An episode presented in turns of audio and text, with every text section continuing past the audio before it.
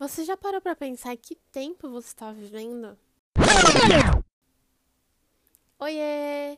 Bem-vindos a mais um Fala Demorou.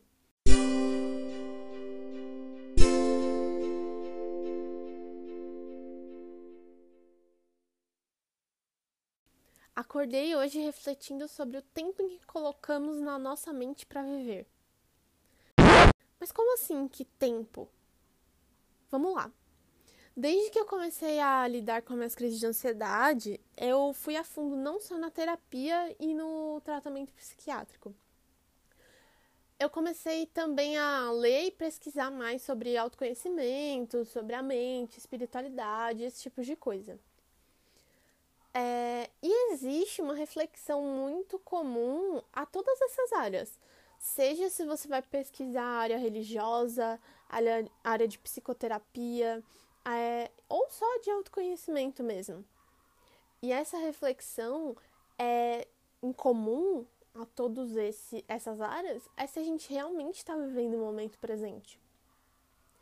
A nossa mente tende sempre a nos sabotar e traz aflições passadas e futuras, colocando essas coisas no centro da nossa vida.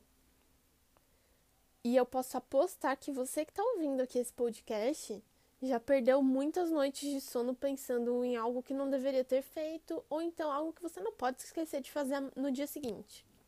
Mas e agora? Você já parou para pensar se você está fazendo nesse exato momento algo bem feito? Se o que você está fazendo nesse momento é realmente satisfatório para você? Quando a gente fica com a mente focada em tempos que não sejam agora, a gente está perdendo chance de aproveitar 100% aquilo que está na frente dos nossos olhos.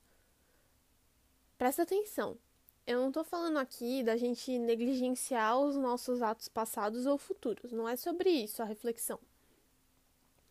Na verdade, o que eu estou tentando mostrar aqui é que a gente não pode mudar o que já foi feito e muito menos controlar o que ainda vai acontecer. Então, o que a gente tem que fazer é focar nossa atenção no que está nas nossas mãos nesse momento, para que a gente encontre um lugar de paz para encaixar o nosso passado é, e que ensinamento esse passado trouxe para nossa vida e também para que o futuro ocorra da melhor forma possível. Então, assim, se a gente fizer sempre o nosso melhor hoje, não precisamos carregar nenhuma preocupação ou culpa pelo passado ou ainda qualquer ansiedade pelo futuro. Sabe por quê? Porque se agirmos dessa forma, a gente vai estar sempre consciente das nossas tomadas de decisão e o que efetivamente nos cabe fazer em cada momento que estamos vivendo, né? Se não acontecer o que a gente planejou da forma que a gente deseja, é porque a gente não está no controle daquilo a gente não está no controle de nada além de nós mesmos, no aqui e no agora.